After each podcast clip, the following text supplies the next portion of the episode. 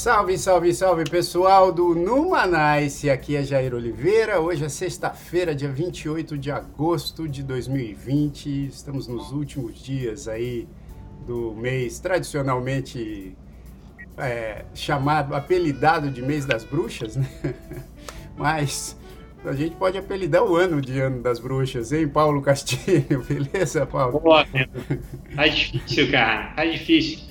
Agora está chegando outro furacão aqui, né? Chegou um outro furacão nos Estados Unidos. Hoje acabei de receber a notícia, o Jair nem deve saber ainda, mas vai chegar para ele okay. que as aulas das meninas não vão começar agora é, é, é, em pessoa, então vai continuar online, pelo menos agora em setembro. Que? Então, porra, é, rapaz. Mas aonde? Aí na tua área ou na minha aqui? Já, cara, eu recebi na minha área, meu. Só que, puta, se aqui vai ser, vai ser online, é, não sei, hein, bicho. Eita, Laia, vamos, vamos, vamos, vamos esperar, vamos esperar mais notícias. Vamos ver se a Central no Manaus de Informações traz mais notícias. né, Felipe Gomes? E aí, meu irmão? Pô, fiquei assustado, fiquei assustado com essa informação. Oi, pessoal, é, tudo bom? Não, cara. É... Devia ter avisado. porque se pegar, se pegar na sua área aí, vai pegar na minha aqui também. Vai, te e... É, caramba, mas é... boa tarde, boa tarde, no Manicers. É, vocês, veem, vocês veem que o Paulinho não deu nem aquele boa tarde entusiasmado hoje, porque é o ano, é o ano das bruxas, né? Eu, eu, eu, eu não dei porque eu quis deixar você dar, mas então já você deu a chance de dar. Fala pessoal do Mais! Eu hoje eu tô animadíssimo. Esse cara que a gente vai entrevistar hoje Pô, vai ser muito legal, gente. Muito legal mesmo. Assim, numa nice histórico hoje. É, esse, esse nosso convidado de hoje é um querido. Eu sou fã dele já há muitos anos.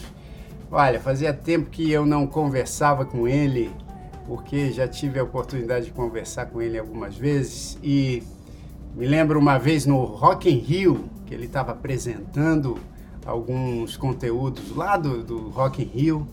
Nós dois tínhamos os cabelos completamente negros.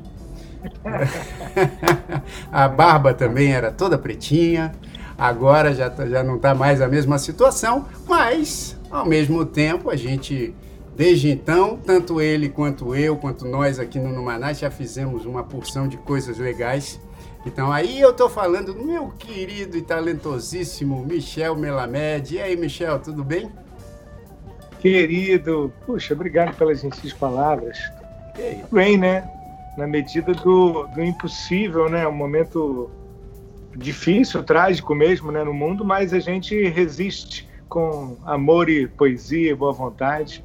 Aliás, se me permite fazer um desagravo aqui, hein? Qual? Porque falou que é o ano das bruxas. Acho que as bruxas não merecem isso. As bruxas são mulheres maravilhosas que detêm a magia e todos os mais. Esse ano aí está o ano dos, dos ogros, entendeu? isso, isso, isso lá é uma verdade, né? Esse ano realmente. Mas ao mesmo tempo, né, Michel? Então já vamos começar logo. Já vou começar logo fazendo essa pergunta. É um ano difícil, de muitas provações a gente tem visto aí desde os primeiros dias desse ano, né? Muitas informações assim assustadoras.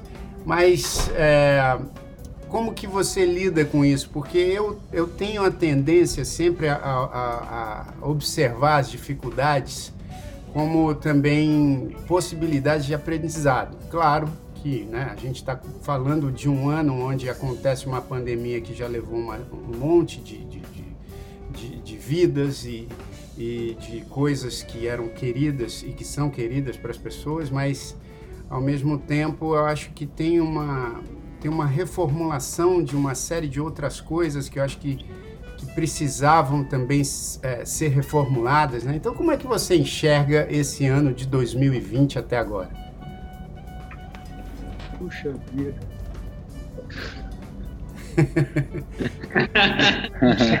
cara, a tua cara, a tua, tua cara falou. É, para quem é esse, esse exato, esse, esse, esse, introito, né, do silêncio, porque, cara, eu vejo é, de maneira.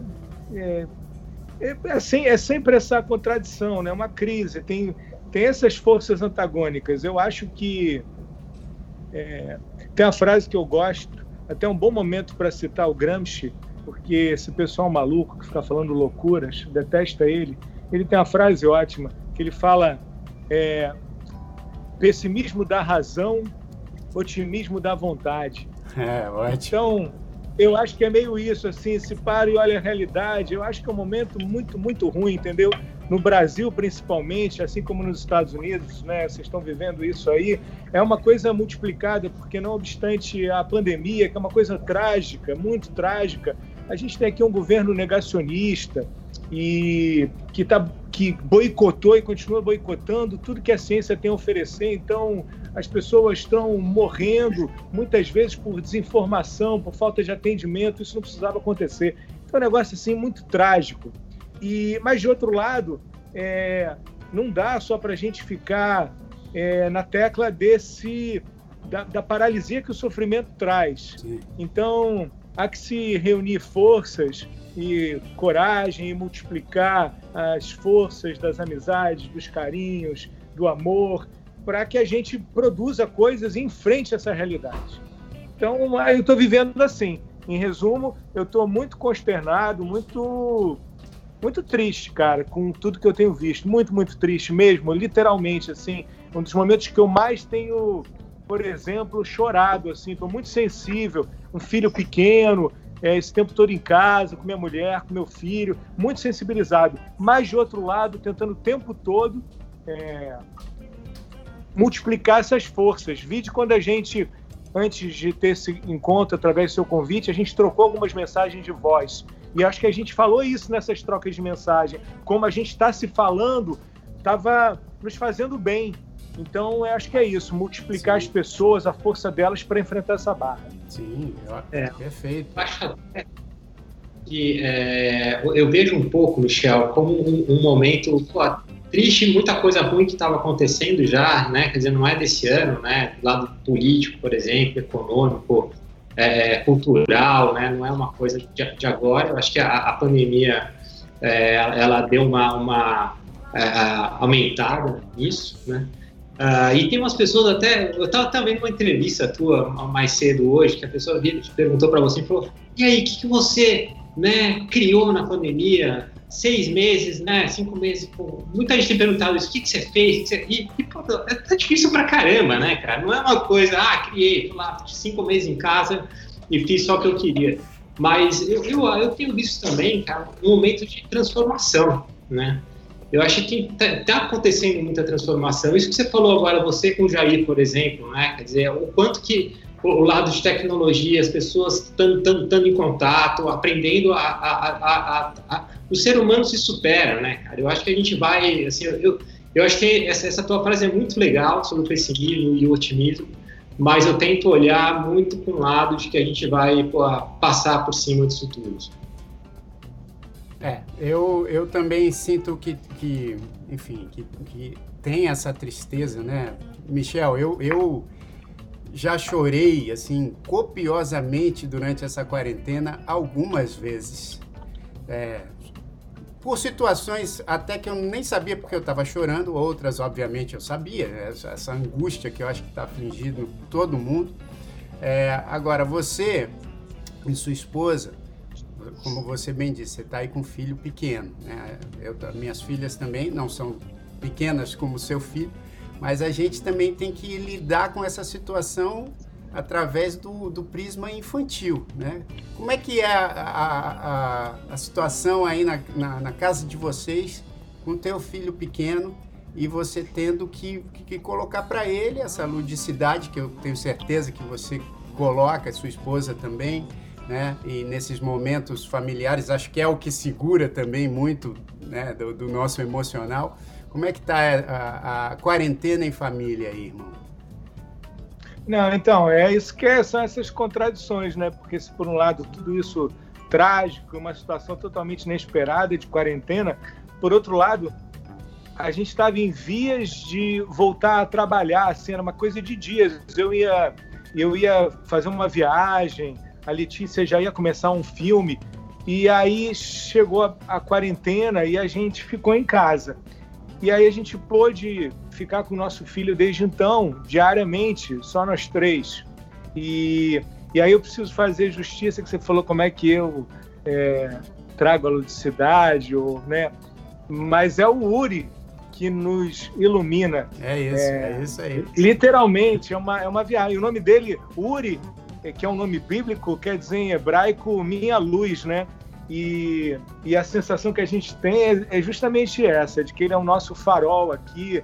É, eu nem saberia dizer o que seria essa quarentena que já é tão ansiosa, tão cheia de, de, de questões, sem ele, porque ele renova o nosso olhar diariamente sobre tudo, principalmente sobre a leveza com que a gente tem que conseguir de alguma maneira levar as coisas e sobre o próprio tempo, né? Que é muitos, né? É o tempo da quarentena, mas é o tempo de uma vida, é o tempo de uma geração, de um filho que chega e vai crescendo e que é o seu pai. Então, essas correntes, correntes não, essas, esses laços estão vivos, né? Estão muito vivos. Oh, oh, Legal. Tem, tem, tem, bastante gente aqui mandando um salve para você. A Vanessa disse: o Uri é muito lindo. A Glaucia Oliveira ah, falou: obrigado. Michel, amo-te. Enfim, é um cara muito querido. A, agora. É isso. A Glaucia eu conheço assim das, das redes sociais, ela sempre aparece. Um beijo. Beijo para todo mundo, mas agora um beijo para Glaucia. Ah, garoto, que, que maravilha. E, e, Michel, falando. Aliás, eu, eu tenho até que, que te pedir perdão, porque é o seguinte, né? Quando. Pô, você sabe que aqui no, no Manaus a gente faz tudo na raça mesmo, né? A gente vai. vai. Eu, Paulinho, Felipe, a gente vai postando, vai, vai fazendo, inventando moda aqui e tal. E aí eu falei assim, pô, vou, vou fazer aqui uma arte e aí fiz e botei um, um E no fim do, do nome do Michel. A, até eu acho, eu fiz isso, viu, Michel? Porque também fui consultar uma, uma os astrólogos. Numerólogos. Os numerólogos. fui consultar o numerólogo e ele falou para eu botar o E ali no final, mas não tem o E, né? Aí depois eu, eu refiz e tirei e tirei o E, na verdade. É, mas vou, vou adotar. Essa ideia de um E no fim é muito bom, né? Porque nunca acaba, né? Tem sempre um E no fim, né? Exato. E... Exato. Você então, sabe, você sabe que para o meu nome, né? Por exemplo, aqui em Nova York, ninguém sabe falar Jair. Ninguém fala Jair. Ou é Jer, ou Jair, ou Hair sei lá como é que os caras falam. E só que existe, né, o, o Zaire, né, o país, é, o Zaire. Claro. Em inglês se escreve como em português, Zaire, só que fala Zaire. Aí hoje eu perguntei para uma americana, falei, se eu colocar um E no final do meu nome, se eu botar Jaire, as pessoas vão falar Jair? Ela falou assim, não, não vão falar. Então esquece, não, não precisa botar o E. Então eu não pus o E. Zaire, bonito também. Também, né? Bom, mas é como diria como diria o monólogo lá do balcão de Romeu e Julieta, chame-me apenas amor, né? Isso, é. É boa, boa ideia. Vou começar a falar para as pessoas me chamarem de amor, principalmente no Starbucks. Amor de Oliveira. Isso, vou, pô, pelo menos talvez, né? Porque vai saber, pelo menos no Starbucks acho que vem meu nome certo agora, vem amor né? Você fala. É. Lindo, que lindo. Ou, é. ou, love, love, porque já tem o E no final, aí a gente já combina aqui, já fica love, love, de, love Oliveira e, Mich, e Michel Melamed, love, love Melamed, vai. É, mas Michel. Michel, Mela, Michel, Michel Love Med. Isso, Michel Love Med, é isso aí, olha só que legal. Pô, bicho, já tem já tem um nome para uma empreitada aqui, de repente. Já temos uma banda, já temos uma banda. é, já temos o nome da banda e do disco. Pronto, já, já foi. Mas vem, vem cá, deixa eu te fazer uma pergunta, cara, porque a gente está falando bastante da quarentena aqui. Agora vamos falar de arte, de criação, porque você sem, sem aqui não é não é puxação de saco nem nada não. Eu acho que você é um dos, uma das grandes mentes criativas da sua geração é, no, no, Brasil, né? Enfim, e pô, além de, de, grande ator, autor, poeta, é, mente criativa mesmo, porque nem sempre, porque eu acho que esse acontece muito comigo, né? Muitas vezes tem esses rótulos, músico, produtor e não sei o quê, mas muitas vezes a gente, a gente espalha a nossa criatividade por tantos meios que eu nem me considero muitas vezes músico somente, né? Acho que a música faz parte do que eu faço, mas muitas vezes a música é uma é, é, é uma parte do vocabulário artístico que o artista geralmente tem tem desejos de, de, de falar, né? E, e no seu caso eu sei que isso acontece também. A tua criação, né? Acho que pode, pode ser na quarentena ou antes da quarentena ou pós-quarentena. Como é que ela tá aí? Porque eu sei que a sua mente não para também, né? Engraçado você voltar nessa palavra mente, né? E eu fiquei lembrando daquele, aqueles versos, né? O poeta é um fingidor, finge tão completamente que chega a fingir que é dor. Mas uh, como ele finge completamente, tem um mente, e, mas é engraçado que é o mente de mentir, mas é o mente de mente. Mas enfim, é, cara, eu não sei, a minha criação. Uh, agora, bom, você sabe, né? A gente acabou de lançar um trabalho, eu e Letícia, Sim. minha mulher. A gente lançou um projeto que chama Lele Misha Nano Show, que está no G-Show, que são pequenos. Eu nem sei dizer o que, e isso é parte do que é. Mas são pequenas senhas, ou pequenos poemas, ou pequenos é, retratos instantâneos é, de um minuto e pouco, filmetes, programinhas, artezinha. Mas enfim, a gente acabou de lançar isso. É, é, foi o que a gente conseguiu produzir nesse ínterim, mas falando mais amplamente sobre a questão de como do que pensar, eu não sei. Isso que você falou também é muito legal, porque eu lembro, cara, quando eu comecei a, a, a trabalhar com 16 anos, já era assim, porque eu comecei falando poemas em teatros, meus poemas, então eu me dirigia, eu atuava, e eu entendi que eu fazia as várias funções. Só que na época, isso nos anos 90, isso era uma coisa que não era muito comum e se via com certa suspeição a pessoa querer fazer várias coisas. Eu lembro que na época até tinha uma palavra que volta e meia aparecer que era multimídia. Isso era multimídia. Agora é multiplataforma. Era uma coisa meio mal vista. É, mas o curioso é que eu pude ver é, essa transformação maravilhosa que é o fato, como você bem falou, de que nós somos plurais. A gente não só tem várias capacidades, como mais que isso, a gente tem vários desejos. E acho que as, as novas tecnologias, é, com câmera, possibilitando filmar, é, escrever, gravar músicas, é, estimularam, potencializaram muito essa capacidade criativa das pessoas. Então, hoje é, é bem-vindo que as pessoas façam todas essas coisas. Ao contrário, é normal fazer tudo isso, né? É, experienciar todas as suas maneiras de criar. Então eu estou nessa onda também. Eu gosto de, de me colocar em risco, gosto de fazer coisas que eu não fiz, coisas que me dão medo de fazer, coisas que eu não sei fazer. E acho que quando eu me coloco nessa situação, eu sou obrigado a me transformar. E eu acho que se transformar é a melhor coisa, uma das melhores coisas que pode acontecer na vida. Então eu meio trabalho assim, buscando me transformar. É isso.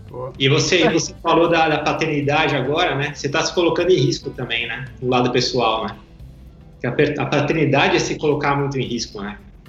Você é algo que você não sabe ser, né? Você não, não, não, não nasceu para ser. E a coisa mais importante para você na vida depende de algo que você não sabe ser e fazer. Não, perfeito. E tem essa, essa viagem que é maravilhosa, né? Que a gente tem, de alguma maneira, ou eu, sei lá, mas acho que a gente tem, né, uma tendência a querer justamente cristalizar as coisas como quem a, apreende como é, e justamente teu filho de um dia para o outro é outra coisa. O que você fez antes, da rotina de ontem, as ideias de ontem, elas não se, se prestam hoje necessariamente. Você tem que estar tá vivo no lance, presente, olhando teu filho, realmente, que está acontecendo aqui, o que, que ele está querendo, me dizendo. Então, nesse sentido, o filho é muito artístico. Você sabe que eu tenho, eu tenho, uma filha de 15 anos, né, Michel? Eu tenho duas filhas, uma de 12 e uma de 15 anos. Parabéns, é. parabéns. Obrigado, cara. É legal demais e, e eu curto muito elas. E a, e a, mais velha faz teatro, né? Então ela está no high school aqui em Nova York, que é de performing arts, que chama uh, Fiorello LaGuardia, né? Então ela já já está indo nessa linha.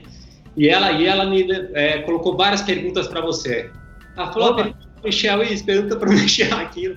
Então eu vou, eu vou, eu vou, eu vou trazer um pouco de pergunta uh, infantil, mas uh, de adolescente para o pro programa, mas que eu acho que são coisas legais que eu também queria é, é, é saber de você, né? E ela, ela, ela perguntou se tem algum ator ou atriz que é, te inspirou a, a querer esse ator, te animou a ser ator. Cara, eu, eu vou dar uma resposta um pouco decepcionante, mas sincera. Tá? Claro. Eu, eu nunca quis muito ser ator, entendeu? Não foi uma coisa que Pô, eu. É outra pergunta dela. Que, que, é, qual... é, é engraçado, porque eu comecei falando meus textos e minha ideia era muito mais assim. Quando eu fiz o meu primeiro espetáculo, Regurgitofagia, que eu entendi que minha ideia era muito mais totalizante. Eu queria escrever o texto, conceituar o trabalho, e aí achava que tinha sentido que fosse minha voz falando aquilo e pensar cenicamente, dirigir. Então tinha essa ideia onde o ator era um, uma parte da coisa. Mas curiosamente, é, eu durante minha vida toda eu sempre fui muito chamado para fazer trabalhos como ator e eu tive sorte de fazer alguns trabalhos que me dão muito orgulho. Então a coisa do ator foi menos isso assim de quando eu decidi ser ator e me inspirei do que e indo sendo levado de alguma forma. E, e até hoje me surpreendendo porque como faço várias coisas eu não fico necessariamente fazendo um trabalho de ator após o outro. Eu até acho que sou bem bissexto nos trabalhos de ator. Então eu estou sempre me surpreendendo porque quando eu vou fazer um trabalho de ator imagina o corpo é um instrumento você tem que azeitar as engrenagens, estar tá quente com o corpo, com a voz. Então, toda vez que eu volto para ator, é um pânico. Então, espero ter respondido parcialmente o que você falou.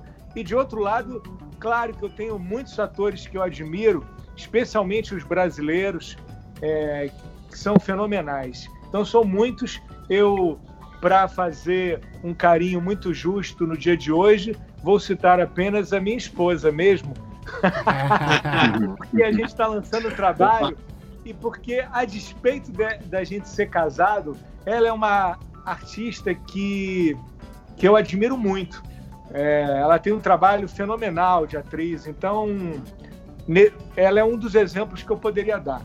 Demais. Mas são muitos. Tem Brasil tem grandes, grandes atores e atrizes. É uma, é uma, é uma. Aliás, até com as experiências. Desculpa se eu estou me alongando. Imagina, Mas com a, com a experiência que eu comentei com vocês, eu fui muitos anos em Nova York, apresentei meus monólogos em teatro. Eu fiz muita coisa aí, quase 10 anos seguidos. E uma das coisas que eu pude verificar é que, cara, a produção cultural brasileira ela está em pé de igualdade, no sentido não competitivo, mas no sentido da, do, da profundidade, do diálogo, da, da, do espírito da época, o que se produz no Brasil em termos de teatro, artes plásticas, televisão, cinema, música, é, é, é, parte do que se produz de melhor no mundo em termos de, de arte. Essa é a minha opinião. E com, e com e só, só um, um, comentário, né, Michel? E, e, com tão pouco recurso, né, é, financeiro, né? Sem você... dúvida. O que de outro lado também é, é, não fazendo defesa da miséria, ao contrário, é, é, uma, é uma loucura. Como é que os artistas brasileiros vivem? E nesse momento, especialmente, é, com uma perseguição, um projeto de destruição desse governo vergonhoso do Brasil, é, para dizer o mínimo, e para dizer a palavra certa nesse momento que tem sido usado esse governo genocida do Brasil, que tem um projeto de destruição do país.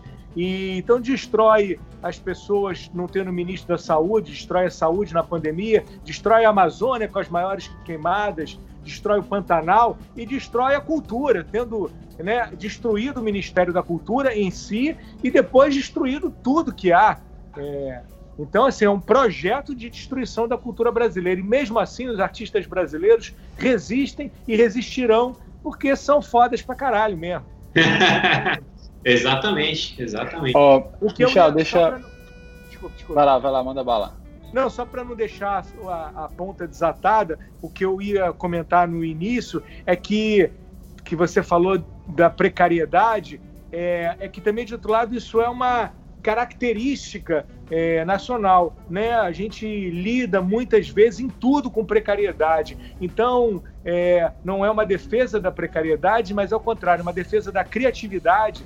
Perceber que, com tanta precariedade, o brasileiro, nas mais diversas áreas, consegue é, dar soluções, inventar é, é, maneiras, inventar ah, algum jeito. E aí não é o jeitinho brasileiro da malandragem, é o contrário, é, um, é, o, é o jeito de corpo, é, o, é, a, é a criatividade do brasileiro, que é reconhecida no mundo todo, que é isso, com muito pouco a gente faz o carnaval, entendeu? A gente vai para a rua e faz uma batucada, entendeu? Batendo na lata e, é feliz. Então, é, não é só isso, mas acho que isso fala de um aspecto nosso, dessa capacidade que a gente tem de, de do nada ou da náusea, como nesse momento, colher a flor.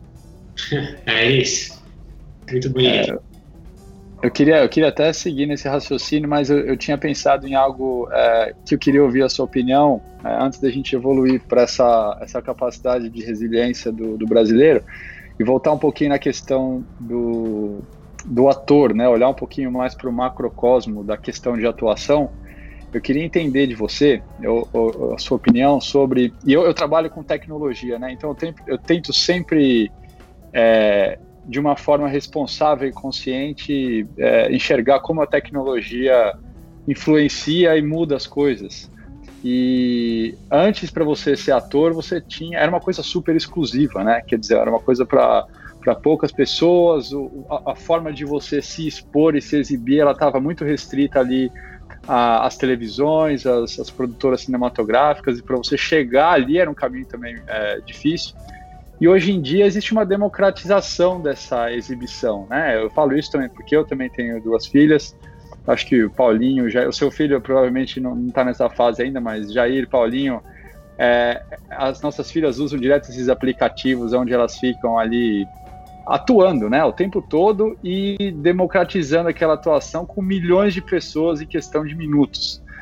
Como que você acha que isso vai influenciar é, nas, nas, gerações futuras aí essa área de atuação? Você acha que isso é um ecossistema que convive em paralelo com, digamos assim, o caminho profissional e não vai haver muita influência? Ou você acha que essa democratização da, da exibição, assim, né? E, e, o quão fácil hoje é você, você obter esse reconhecimento de uma massa com uma produção caseira através de um celular. Como você acha que isso vai influenciar no futuro na, na produção artística? Ah, que pergunta interessante e difícil, cara. então, eu, só, eu só faria um parênteses antes, se me permite, em relação ao que você falou. Perdão, que acho que o que você falou é perfeito, mas em relação ao audiovisual, né? a, a, a questão do acesso antes das, digamos, novas tecnologias. Porque o teatro, ao contrário, sempre foi muito é, fácil, no sentido de que você sobe em cima de uma mesa e você está num palco, né?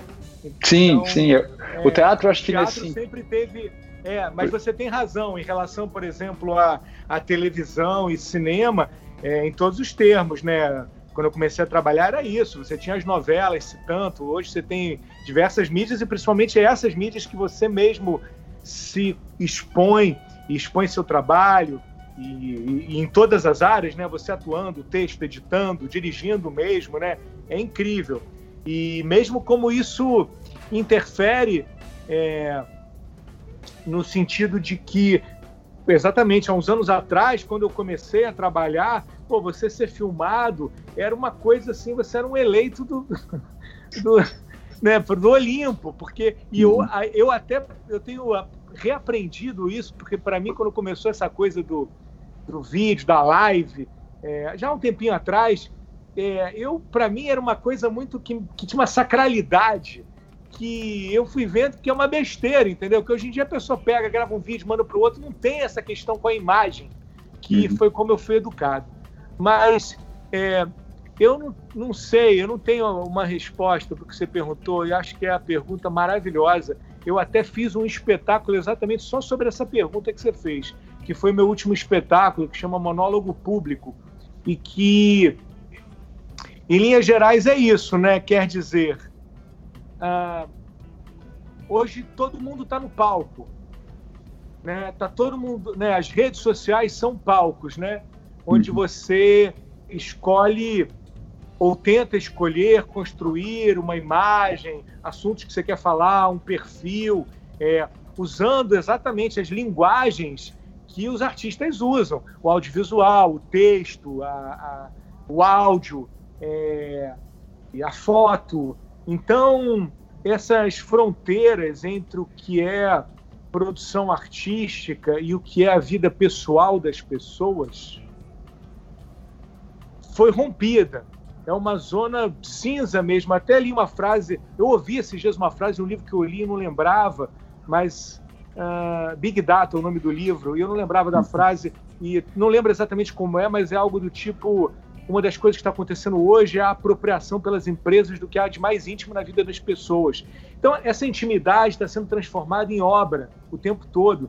E muitas vezes, de fato, se configura em obra. Você vê um vídeo, exatamente o que você falou, que um cara grava com o celular no interior do não sei aonde, e é um negócio maravilhoso, engraçadíssimo, inteligentíssimo, sacadíssimo, e que é visto por bilhões de pessoas. E e se configura mesmo como uma obra, um, um objeto artístico. Então a pergunta que acho que você fez, com outras palavras, é: e ao artista? Qual é o espaço do artista, então, se está todo mundo fazendo arte? É, é exatamente. E eu sei qual é a resposta também. Eu, tô, eu fiz o espetáculo para procurar, mas é, mas é um espaço diferente, porque é, brincando, eu poderia dizer que o espaço do artista é ser público, porque há que se ter ferramentas para assistir as coisas, mas acho que também é, existe um tipo de. Eu não sei também, cara, é difícil essa resposta. É isso que eu falei, eu fiz um espetáculo tentando é, tatear, mas é, talvez ao artista caiba ah, uma palavra que eu não sei se ela é tão é, simpática, mas eu lembro que o Ezra Pound, né, um poeta, que aliás fascista, você vê que loucura como a coisa é, né? As obras é, as obras podem realmente se sobrepor às figuras vergonhosas. Mas o Ezra Pound faz uma distinção que haveriam três tipos de artistas, né? Os revolucionários, né, que inventam coisas, os virtuosos, que levam essa linguagem ao, ao limite, e os diluidores, né? E talvez aos artistas caiba, caibam esses papéis de, de avançar, né, de levar ao limite essas coisas, porque é, porque para fazer uma porque você pode fazer gravar um monte de vídeo de vídeos e acertar algumas frentes mas o que se conhece como história da arte tem uma série de pressupostos como por exemplo o diálogo com a tradição é, uhum. Você saber o que foi feito, porque você vai ver, por exemplo, em termos de audiovisual, você vai no YouTube, tem milhões de canais. Pô, 98% sem nenhum tipo de juízo, as pessoas têm que fazer. Eu acho que no mínimo arte é terapêutico, todo mundo tem que fazer tudo. Criatividade uhum. é a coisa mais importante. Mas digo, é, há muita reinvenção da roda, muita coisa que é feita que já foi feita antes. Sim. Que né, nessa, nessa, nessa obra o artista cita outro que ele nem sabia que existia, alguma coisa assim, né? Enfim, eu estou me distendendo aqui porque eu não sei. É uma pergunta muito difícil. Não, mas, não, mas eu, eu, acho, eu acho isso muito Ai. importante, cara, porque, porque é o seguinte, essa pergunta realmente é difícil de responder, porque se você pegar a situação, por exemplo, do Instagram, né, que começou como uma rede social focada na fotografia cotidiana, né? Eu acho que essa pergunta que você fez, e onde fica o artista nisso, é, é extremamente importante, porque onde fica o fotógrafo nesse universo do Instagram? Então, eu acho que o, a, a, minha opinião, né? Acho que o artista ele tem essa diferença de ter assim momentos de vida cotidiana, momentos de cotidiano na vida, na arte, né?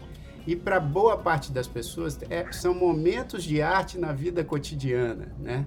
Perfeito. Eu, caralho, e enquanto você falava, eu não tinha visto a conclusão. Eu, eu pensei assim, eu tenho uma resposta agora.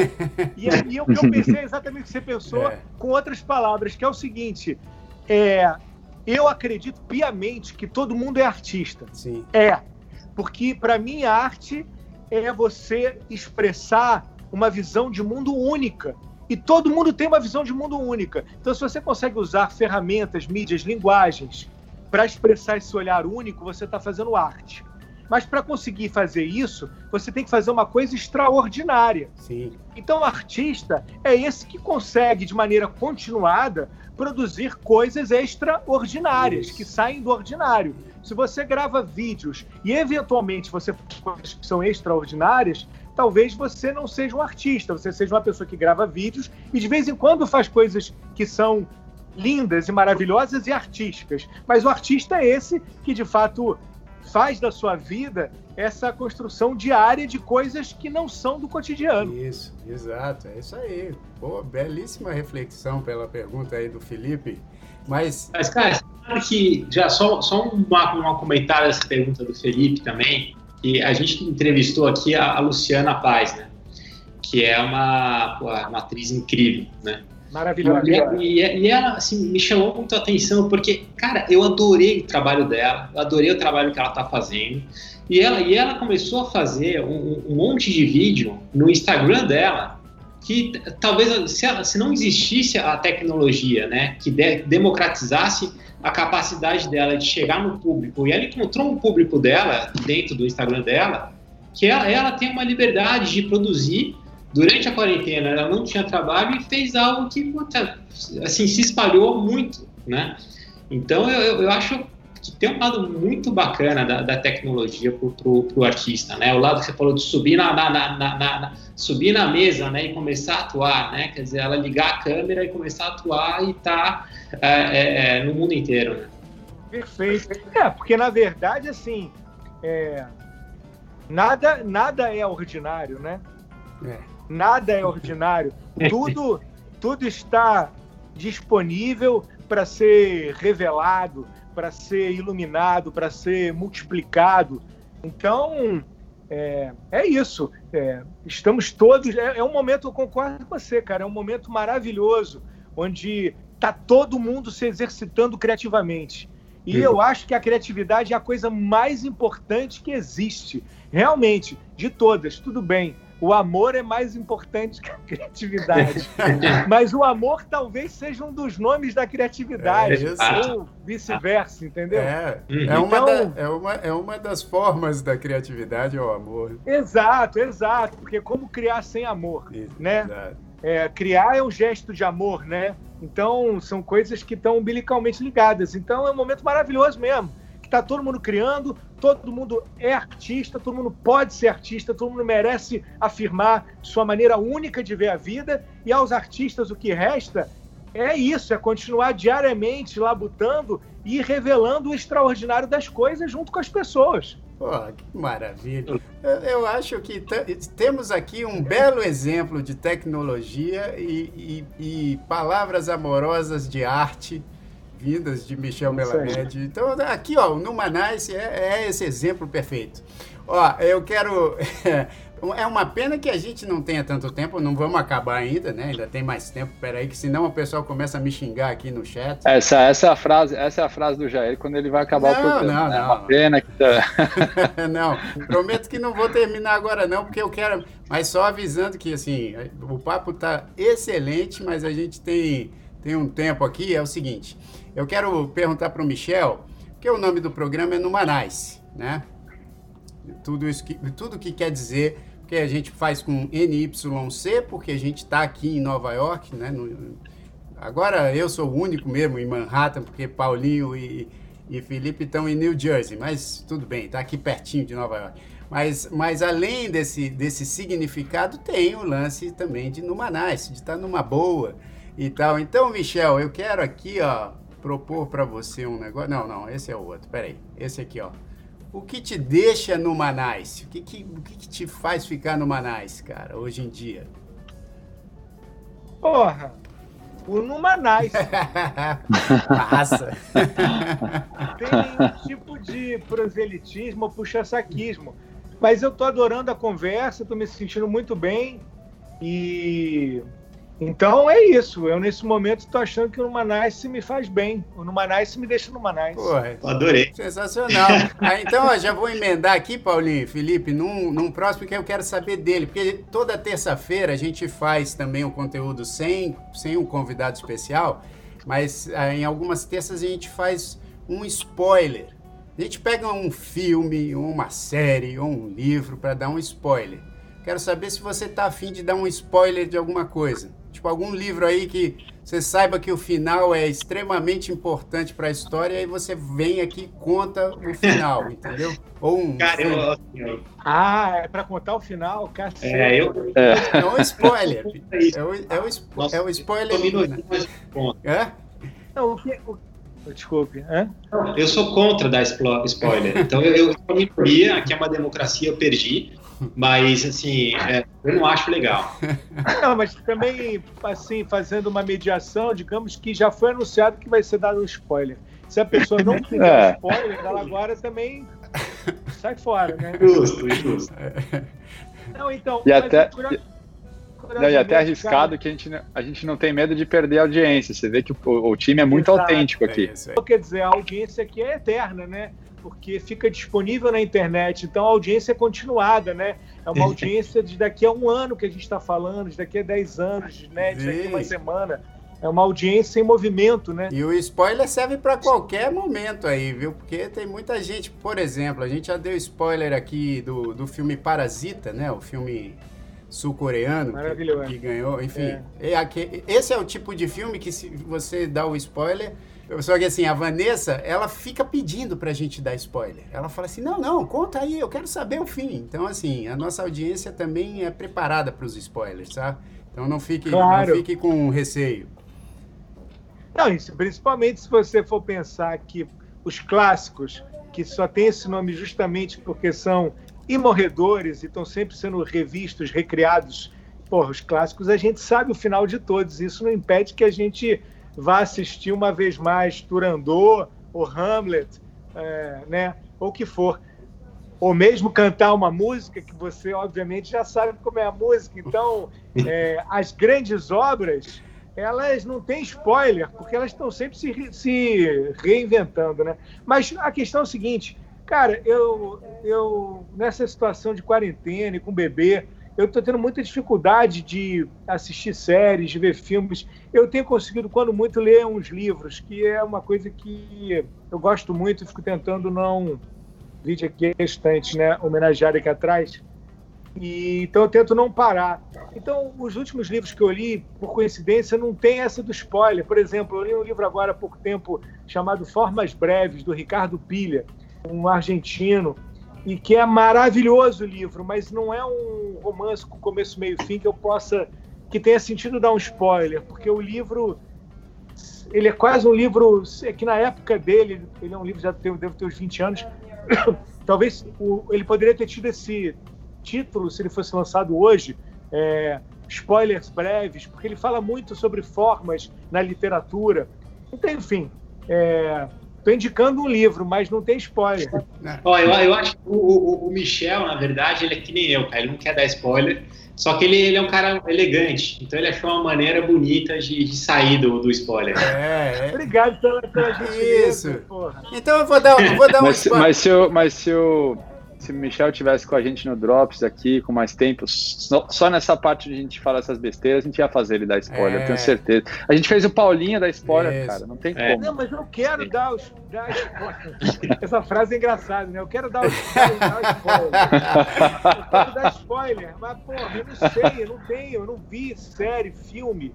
Eu não sei que eu fale um assim, que eu vi há muitos anos atrás. Pode ser.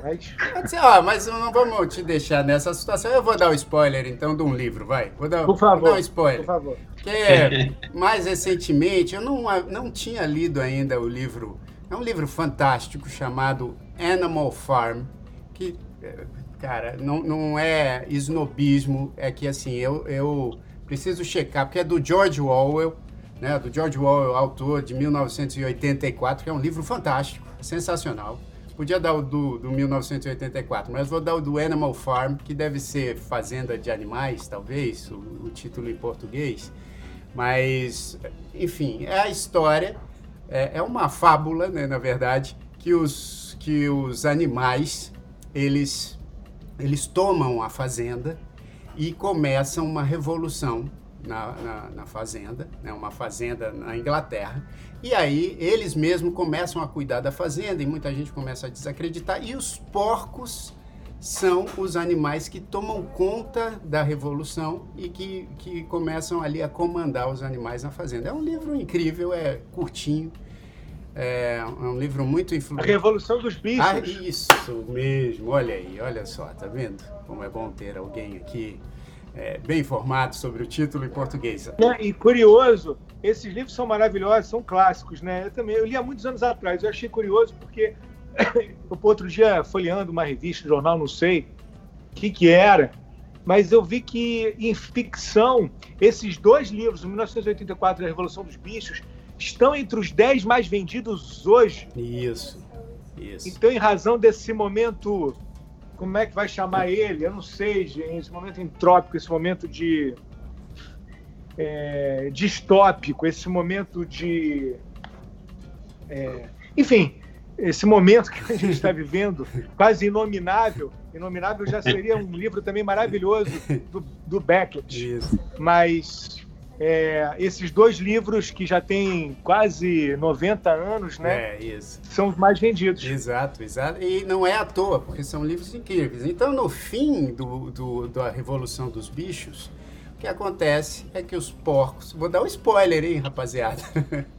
os, os porcos e os humanos acabam ali fazendo um conchavo, né? É, perante o sofrimento de todos os outros bichos e eles acabam fazendo um conchavo ali e o livro termina com os porcos brindando com os humanos, enquanto todos os outros animais da fazenda sofreram horrores para poder dar essa vida, essa vida é, é, mais confortável aos porcos. Então, mas, é, mas leia o livro porque o livro vale muito a pena. A Revolução dos Bichos, Animal Farm, do, do autor inglês George Orwell. Então. Mas eu achei que o, o, o Jair fala com tanta. é, com tanta propriedade, de uma maneira tão sedutora que eu achei que não é um spoiler, me soa mais com a propaganda. A pessoa que vai querer ler. Claro.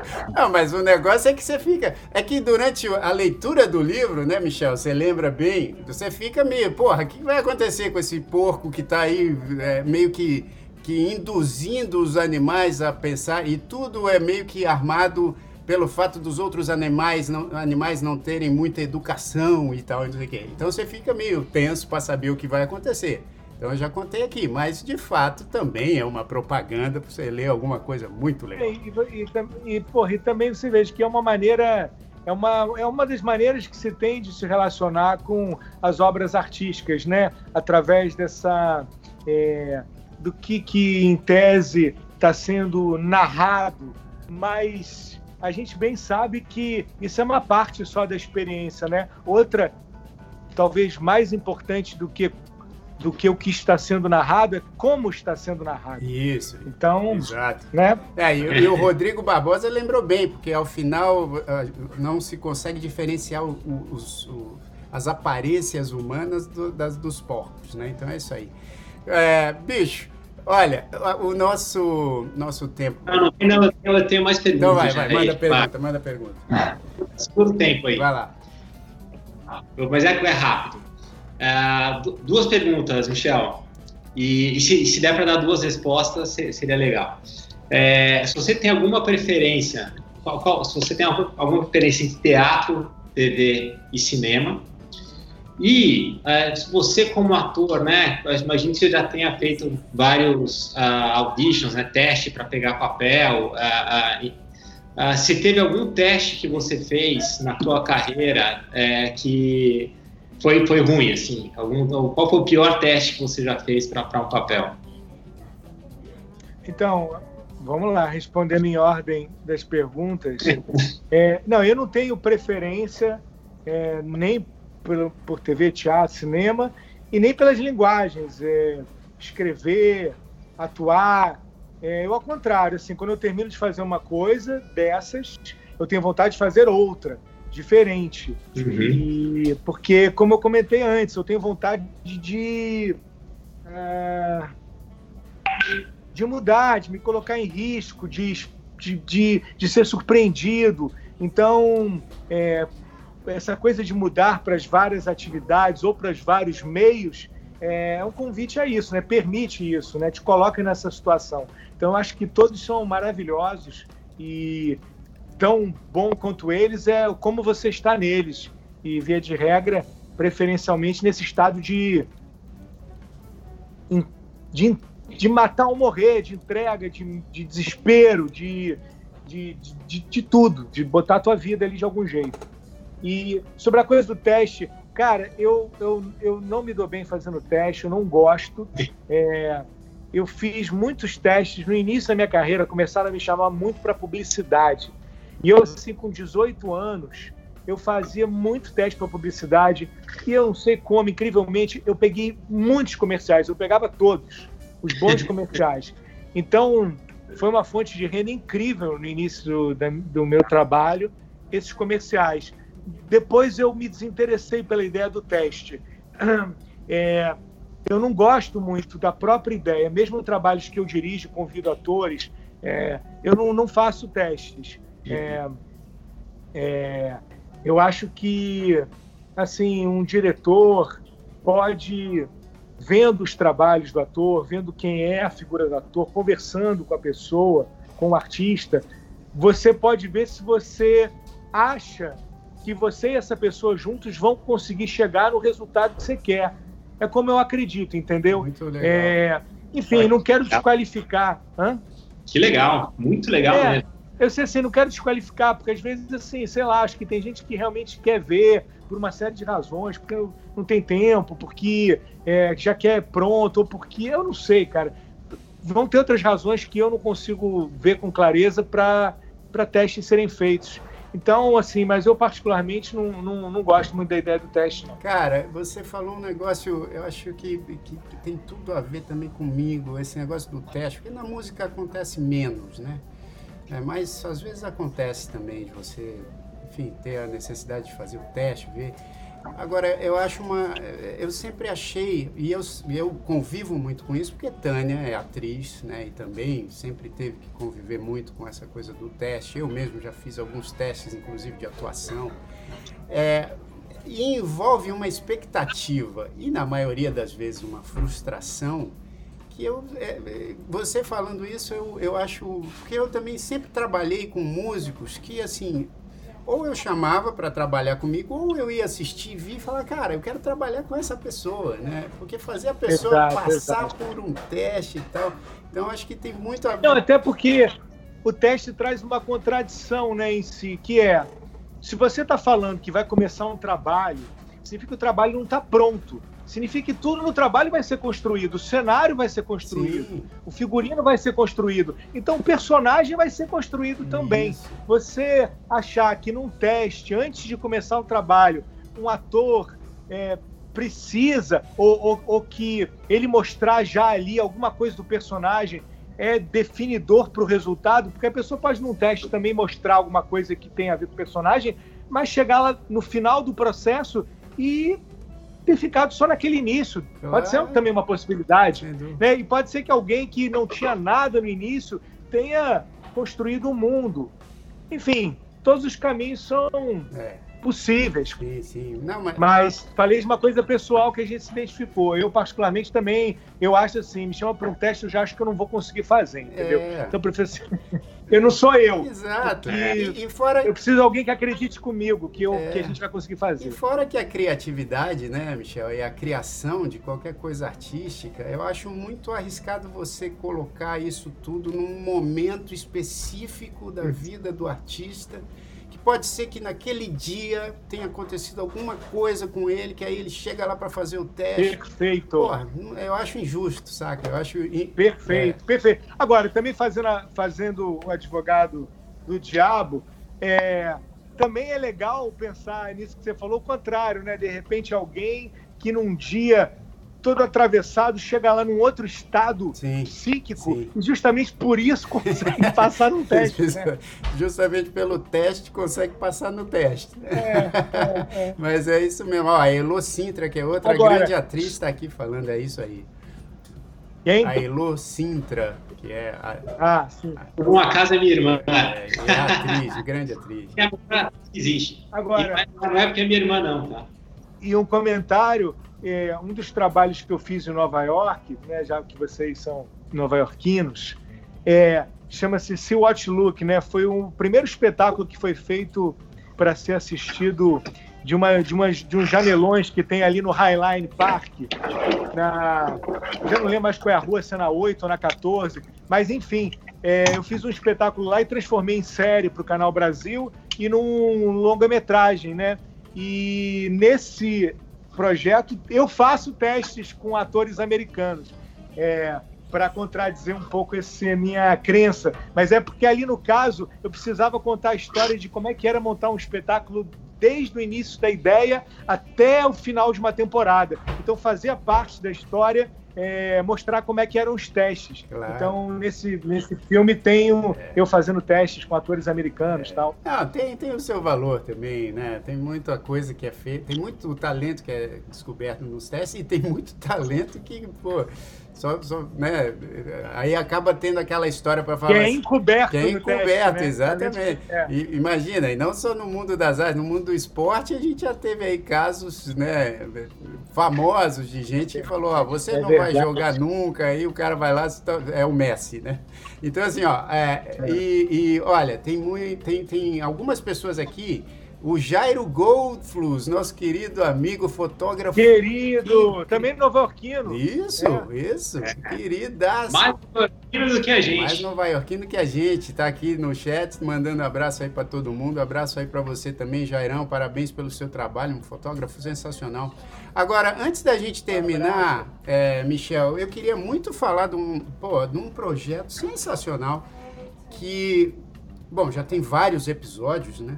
Tem vários episódios, não sei nem em qual temporada que tá, mas que é o Bipolar Show. E, e quero saber sobre a continuidade desse projeto, porque é, e saber se você vai fazer uma temporada só com músicos, que aí eu já vou me convidar aqui e, e não quero fazer teste. Então, puxa vida, você veja que é, Rapaz, eu olhei agora e tô achando que eu tô com a cara do meu filho. Ah, sem dúvida, sem dúvida, olha lá. Eu vi aqui no vídeo, fiquei feliz, o olhar assim, eu tô apaixonado por ele, aí eu olhei assim e falei, nossa, tô lembrando alguma coisa dele que eu amo. Então, é... Cara, eu achei engraçado essa pergunta porque ela é um pouco amarra bastante coisa que a gente falou. O Bipolar Show é, está encerrado. Ah, Infelizmente, porque eu gostaria de de refazê-lo só para poder te receber lá. Sem teste, né, bicho? Sem teste. Tem teste nenhum, já, pô, não tem teste nenhum. É, é, é, a gente fazendo a coisa toda como aqui. Só que o lance é que, como a gente passou aqui em outros papos, o Bipolar é um projeto que eu adoro, eu acho que foi de grande êxito, alcançou tudo que eu poderia é, desejar e mais, porque a realidade é sempre mais surpreendente e rica do que o sonho, incrivelmente, mesmo que o sonho possa tudo, a realidade pode ainda mais. Mas é, foram feitas três temporadas, quase oitenta e tantos episódios, e aí é, eu achei isso, que estava contada a história. E é preciso abrir espaço para o novo, como a gente falou claro. aqui. Então, é um projeto que me é muito caro, eu gosto muito, mas ao mesmo tempo muito trabalhoso. É, ele demanda muito tempo. É, a edição dele é uma edição que não tem paralelo para o tipo de gênero que é considerado, digamos, uma série do talk show, de variedades. A gente editava um episódio de quase 30 minutos em uma semana, no mínimo. É muito tempo editando, sabe? Porque é uma ourivesaria E então uma temporada de, sei lá quantos eram, 36 episódios, me tomava quase um ano inteiro para fazer. E então foi muito bom ter feito, mas achei assim, a história está contada e agora é abrir espaço para o novo, novas criações, novos projetos. É isso aí, sensacional. Mas ele está aí, como você mostrou, muito obrigado. Quem quiser assistir, até por ocasião dessa tragédia toda, o Canal Brasil deixou disponível no site, no canal Brasil Play, está aberto para não assinantes. Então, quem quiser ver, só ir no canal Brasil Play. Não, e é sensacional, a gente recomenda muito, né? O Paulinho já disse aqui no começo da conversa que assistiu vários é, episódios, é muito, muito, muito interessante mesmo. Falou, né, já, assim, que é, fica aí, né? Você grava e você está fazendo uma coisa que daqui, é, que nem os Manais, né? A gente já fez, sei lá, mais de, de 40 no Manaus, alguém sempre está vendo, né?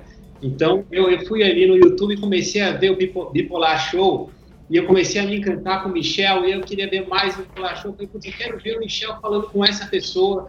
E foi, foi muito bacana, assim. Eu acho que pô, recomendo para todo mundo ir lá. Não, e, é, e, e além, e além de tudo, né? Além de toda a inteligência, de, enfim, de vários entrevistados é incríveis, incríveis, sensacionais eu, é quer, eu, quero, eu quero só mencionar a tua elegância, velho.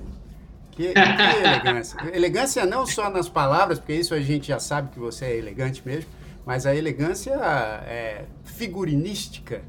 Eu sou elegante, terno. Porra, eu, eu, cara, eu te agradeço. É a segunda vez que eu recebo esse elogio nesse Numanais, por isso, uma vez mais, me sinto muito Numanais. e, cara, dizer que para mim esse é um elogio que eu acho porra, foda, dos mais fodas. Tem uma. O, o, a pessoa elegante, né? Uma das, dos sinônimos de elegante é um gentleman, né? Isso. E tem uma definição de gentleman que eu adoro, que é do dramaturgo, da, dramaturgo inglês Bernard Shaw, Sim. que ele fala que gentleman é aquele que coloca mais coisas no mundo do que tira para si. É. E eu acho isso fantástico, é uma coisa que eu ambiciono e quando eu encontro também pessoas que têm essa disposição, eu acho que aí o mundo se explica. Então, fico agradecido. Meu irmão, esse, meu irmão. Bom, esse elogio é bom mesmo. Meu irmão, a tua personalidade está sempre de, de tuxedo, está sempre de smoking e cartola. Está sempre elegante. Olha aí. Ó, é, eu quero é, agradecer muito a sua presença. Acho que foi sensacional. A hora que você quiser voltar aqui no Numanais para bater mais papo como esse, a gente está aqui à disposição. E não é, Felipe Gomes? Obrigado aí pela participação também, irmão. Obrigado, muito obrigado. Foi um papo muito bacana, Michel. Valeu. É... Poxa, gente, eu que, eu que agradeço demais o convite, eu adorei também. E, puxa, o próximo no Manice vai ser ao vivo né? Ah. E, porra, porque eu já falei, eu adoro essa cidade, é, me considero em alguma fração nova-iorquino, então quando essa loucura toda passar, a gente há de se encontrar aí num, num, num bar e brindar e conversar um pouco ao vivo. Numa, numa Nice ao vivo. É isso aí, é isso aí. Valeu, Paulinho, obrigado, obrigado mesmo, irmão. Valeu, Michel, valeu, Felipão, valeu, pessoal, muito bom. Ó, é, quero que você deixe um beijo enorme pro Uri, certo? Poxa, obrigado, cara. Você sabe que o meu nome, Jair, né? Eu cresci sempre falando, pô, que falta de criatividade dos meus pais, né, bicho? Porque Jair, Jair Rodrigues, né? Não precisamos falar de outros Jaires, mas vou falar do Jair. Do Jair. Ah, é importante, sabe? Tem que falar dos grandes, né? Como seu pai. E, e, e, e, não, e eu falo isso sem, sem, porque imagina que eu também teve um período aí que tinha o Michel Temer.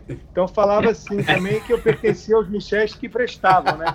Então você, é você e seu pai são o Jair que, que, que, que, que levam a bandeira do nome Jair, tem outros aí que, pelo amor de Deus, tinham que estar em cana, no mínimo.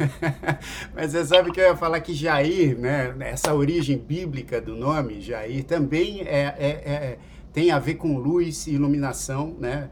Que é, é, o iluminado por Deus, enfim, é iluminação de, divina e tal. Então, você explicou a origem do, do nome do seu filho, do Uri. Então, um beijo grande para ele, que realmente é uma luz, não só na vida de vocês, mas certamente na vida de, de, de todo mundo, porque a criança carrega essa luz aí para o mundo sempre. E mande um beijo para a Letícia E, e que, cara, vocês continuem, você continue fazendo essas coisas incríveis que você faz e vai, vai deixando o mundo cada vez mais belo. E obrigado aí pela participação aqui. Tânia já gritou antes da gente começar aqui no Numanais, ela já gritou assim: diga a ele que eu sou fã dele. Então tem muitos fãs de Michel Melamed aqui em casa.